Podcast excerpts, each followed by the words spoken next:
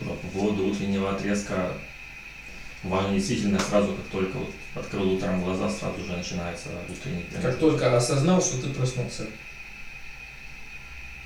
Хуже всего это, например, если час валяешься в кровати, и бывает уже можно даже устать от мыслей, которые там навалились.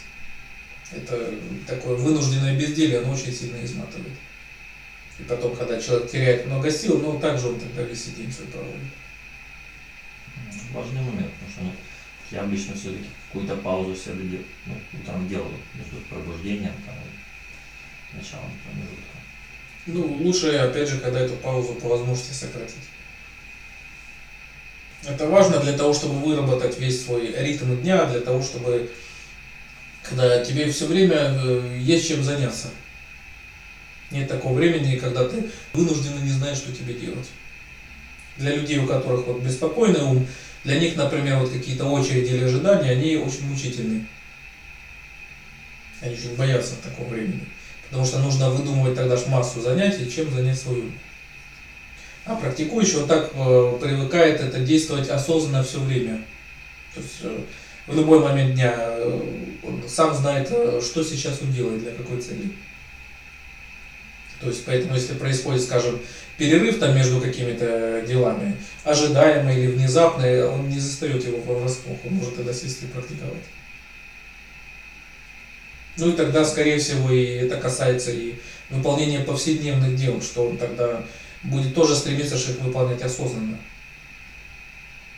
То есть, э, хорошо понимая, какой результат конечный он должен сейчас получить. Ну и тогда, если вот ну, в процессе выполнения какого-то дела это понимание теряется, то ну, тогда лучше сделать паузу и вернуться к сосредоточению. Да, снова сосредоточиться.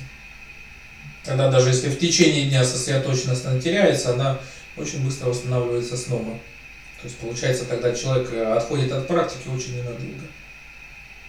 А проще всегда вернуться сразу. То есть как только ты отмечаешь, что теряешь сосредоточенность, достаточно бывает иногда небольшого усилия, чтобы вернуться обратно. То есть, что там какой-то перерыв в практике, там какая-то ошибка, отвлечение на что-то, оно носит э, уже малозначительный характер, потому что ты быстро возвращаешься обратно. То есть даже если происходит что-то еще там неожиданное для тебя, ты можешь очень быстро тогда поправиться. И когда ты опять снова, ты знаешь, что ты сейчас делаешь. Вот это и есть, это осознанность, это же по сути та же сосредоточенность. То есть, когда у тебя есть всегда цель твоей деятельности, объект, и ты от него внимания своим не отходишь. То есть, что ты в любой момент ты знаешь, что ты сейчас делаешь. Если, скажем, ты идешь куда-то навстречу и собираешься там открыть рот и что-то сказать, ты знаешь, хорошо представляешь себе цель твоей беседы. Ты хочешь что-то рассказать, например, или что-то узнать. И когда эта цель, она исчерпана, ты сам видишь момент, когда уже ее надо прекращать. Во время вечернего промежутка, ну, который идет последним перед сном, там тоже хорошо, когда вот эта пауза между практикой и сном как можно меньше. Ну, когда ты ложишься спать в сосредоточенном состоянии, то есть тогда это сосредоточенное состояние, оно сохраняется и во время сна. То есть тогда деятельность ума которая идет во время сна, она тоже тогда упорядочена. И в итоге тоже тогда сон может стать частью практики. То есть ты можешь продолжить практиковать и во время сна. Например, к тебе может прийти сон о том, что ты сидишь и практикуешь. Если ты это вспомнишь явственно, то можешь и фактически продолжить эту практику тогда разница между бодрствованием и сном, она практически уже стирается.